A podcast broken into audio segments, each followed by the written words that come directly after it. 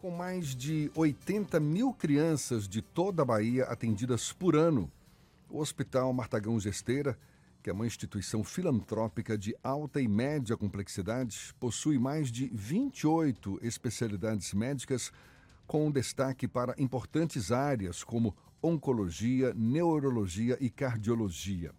Com atendimento 100% pelo SUS, o Martagão tornou-se referência no atendimento pediátrico uma das opções para quem quiser ajudar o Martagão Gesteira é comprar produtos sociais na loja do hospital. E há três formas. A primeira é a loja Martagão, que funciona em um shopping na Avenida Paralela. Há também a unidade que fica dentro do próprio hospital ou ainda pelo próprio site da instituição.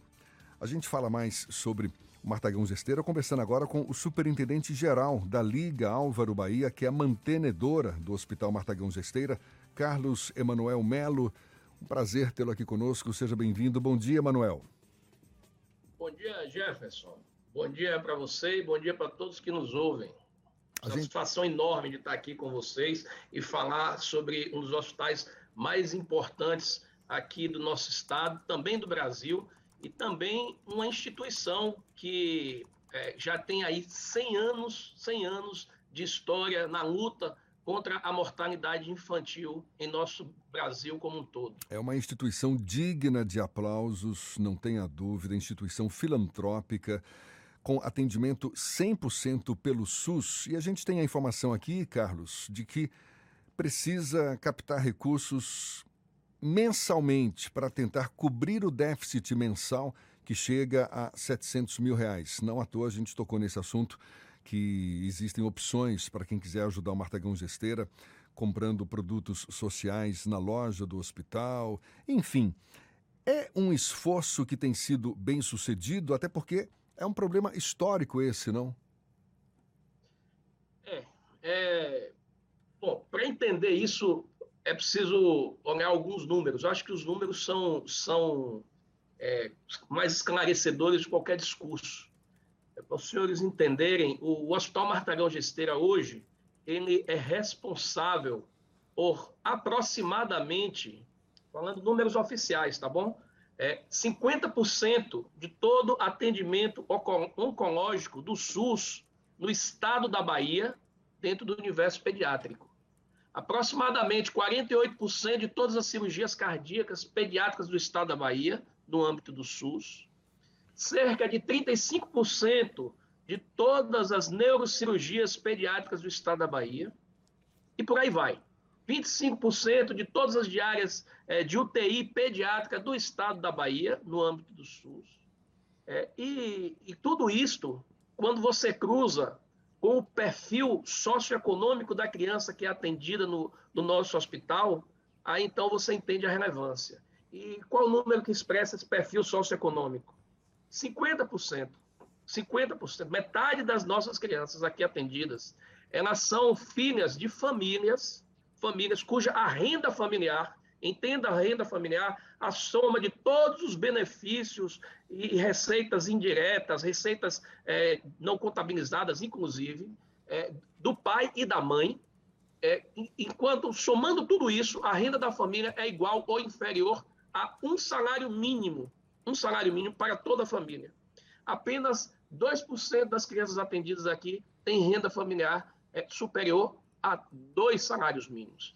Então, é, nós cuidamos da criança pobre no estado da Bahia, pobre do ponto de vista econômico, e quando ela é acometida pela doença mais grave.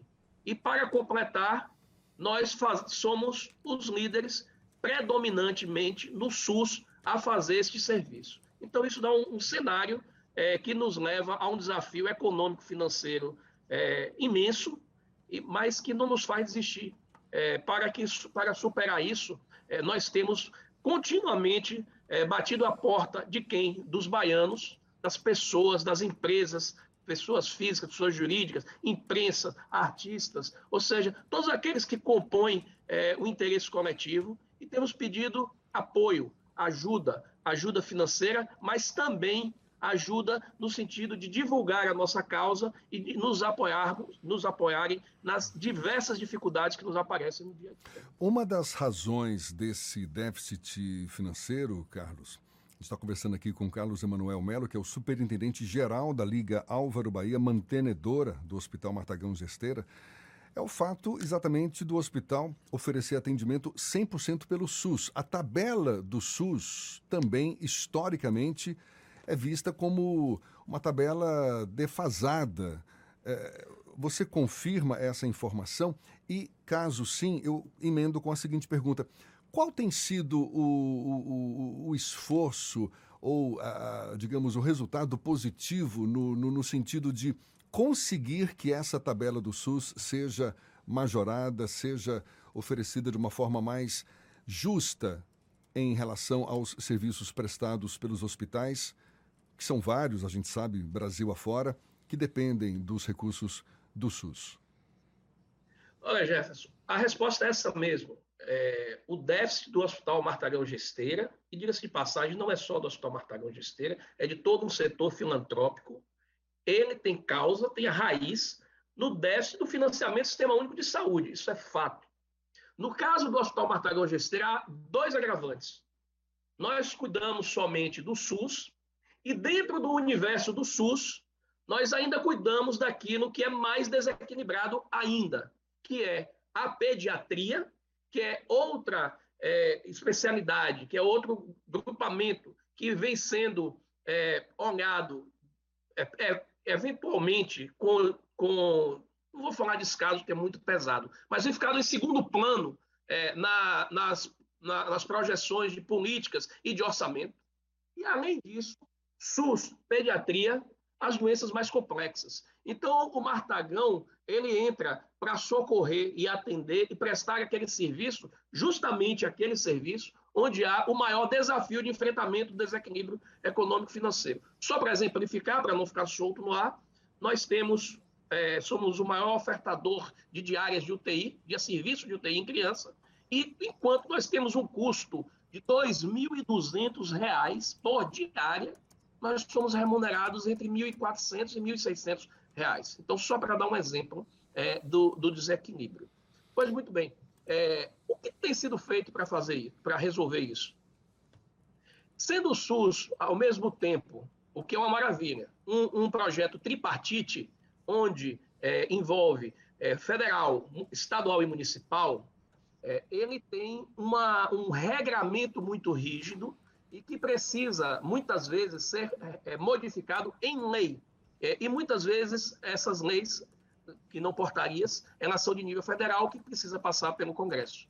Então, a, a raiz do problema só será, resol, só será resolvida é, com é, soluções que repensem o financiamento do SUS, que já está por demais é, defasado e fora da realidade. Entretanto, é, enquanto isso não chega, há diversas ações, tanto no nível municipal, estadual e federal, que precisam ser feitas. E nós temos lutado muito por isso. Aliás, vamos ser justos e honestos, a bancada do Estado da Bahia tem sido uma parceira extraordinária, não só com o Hospital Martagão Gesteira, como com as outras é, entidades filantrópicas. Então, é, nós temos sido beneficiados é, com emendas parlamentares, emendas de custeio, emendas para investimento, isso é fato. Entretanto, isso são soluções provisórias que resolvem é, aquela situação momentânea, mas não garantem a sustentabilidade e o planejamento de médio e longo prazo para que a gente possa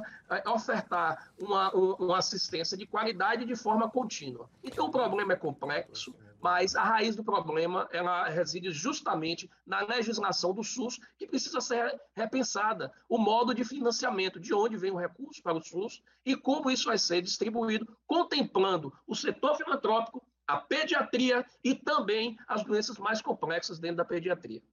Doutor Carlos Melo Ernesto aqui.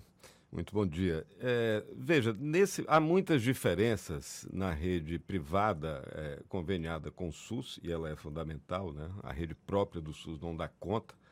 E tem também a rede é, que é fundamental também, exatamente de instituições filantrópicas, como a Liga Álvaro Bahia, Irmã Dulce, o Hospital de Distrito Maltês e várias instituições sem as quais a gente estaria numa situação de tragédia. Mas eu lhe pergunto o seguinte: qual é a diferença é, fundamental? Porque é uma queixa comum.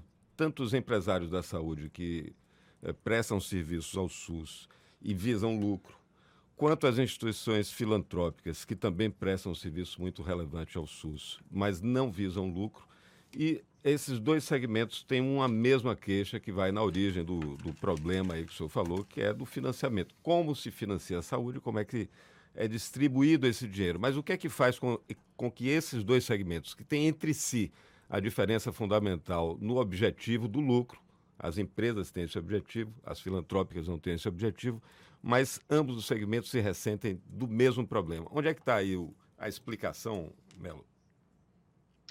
Bom dia, Ernesto. Olha, bem, de uma forma bem objetiva, é, existem basicamente quatro modalidades de, de prestação de serviço é, no SUS. Você tem o privado, você tem o público na gestão direta, você tem as, as organizações sociais e você tem o setor filantrópico. É, é, se eu for é, da minha opinião, aliás, eu vou eu dando a minha opinião, eu acho que nós temos uma escadinha aí de ganho de eficiência e que isso poderia ser corrigido. A gestão pública direta é uma gestão cara, ineficiente e pouco produtiva e que suga a maioria dos recursos, que já são poucos, do Sistema Único de Saúde. E, paradoxalmente, à medida em que você evolui no, na, para a iniciativa privada, você encontra mais grande eficiência e é, custos menores. Acredite, custos menores. Eu posso citar para vocês aqui uma, uma, uma experiência extraordinária que o Estado da Bahia tem, que são as PPPs, e vá olhar é, a relação custo-benefício das PPPs e compare com o custo da gestão direta. Bom, nesse meio tempo, termo, numa escala de produtividade e efetividade, você tem ao lado da iniciativa privada o setor filantrópico, que ele é sem fim lucrativo, tão eficiente quanto a gestão privada, mas, porém, muitas vezes olhado como se privado fosse. Então, complementando a resposta que eu, te, que eu dei há pouco a, Jefferson, é, há ainda margem de ganho para a população na medida em que você aumentar o financiamento para o setor filantrópico é, e reduzir e migrar do setor é, da gestão direta, aquele que tem uma, um, uma, um arcabouço legal é, complexo, é, que precisa ter, se submeter a regras rígidas é, de contratação, de licitação, onde você precisa fazer concurso público, até mesmo para um, um, um grupo de funcionários que vai ser utilizado é, temporariamente, e que tem uma série de amarras que terminam transformando o, a, o serviço prestado pelo próprio Estado num serviço muito mais caro. Então, essa é uma opinião que eu trago e eu defendo sempre. O setor filantrópico, ele traz consigo é, um ganho de eficiência, porque ele é um, um, um, híbrido entre o público e o privado. Ele é um setor, um serviço do terceiro setor, e ele consegue unir a eficiência da gestão privada e o interesse público da gestão pública direta. Eu acredito nisso principalmente porque não tem, entre os dirigentes das filantrópicas, nem Lema, nem Teles, nem Cicupira, né? Porque eu estou falando, fazendo essa brincadeira por conta da associação. Sempre da Sim. demonização do serviço público e a glorificação da, da eficiência privada. A gente viu, está vendo aí um escândalo grave. Início 20 Olha, bilhões, depois 43. Me permita me interromper, porque você Sim. abriu um gancho que é, é, é uma oportunidade de. Pronto, de eu ia chegar aí, eu já levantei a bola, vai lá. Vamos lá há algum, alguns anos, aliás, sempre acontece isso, nós tínhamos a decisão de fazer o transplante, transplantes, e todos falaram que nós não tínhamos interesse, não tínhamos condições de fazer transplante.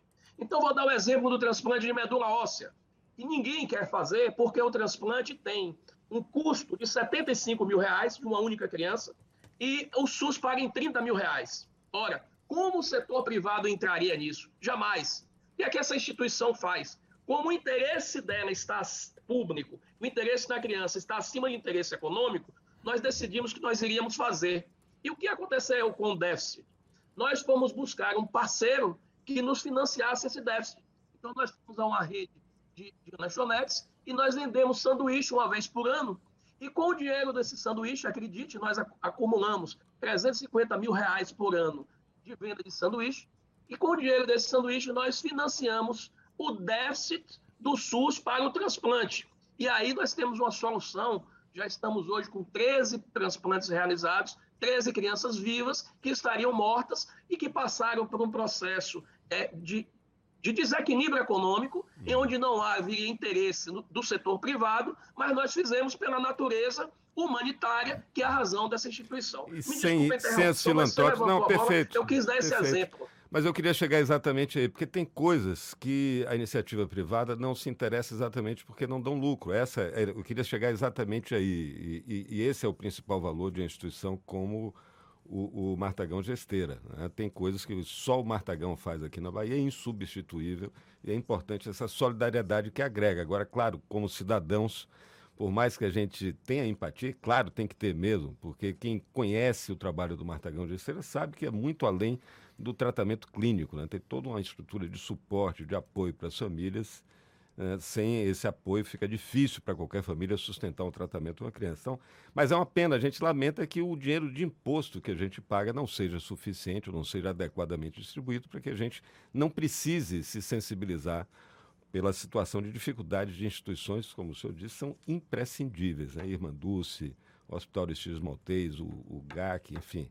Há muitas instituições aqui pelo Brasil que fazem o que o Estado não consegue fazer e o que a iniciativa privada não se interessa porque não gera lucro. É exatamente isso aí, Carlos. Perfeitamente, perfeitamente. E isso não, eu dei um exemplo, mas isso é a rotina do hospital. É, a pergunta é: ah, por que você mantém a UTI aberta dando tanto prejuízo? É, porque se não tiver a UTI, ela não funciona no hospital e as crianças morrem. E como que você faz isso? Por enquanto, nós estamos é, indo ao iniciativa privada e buscar recursos para cobrir. Mas olha, eu quero dar também uma boa notícia.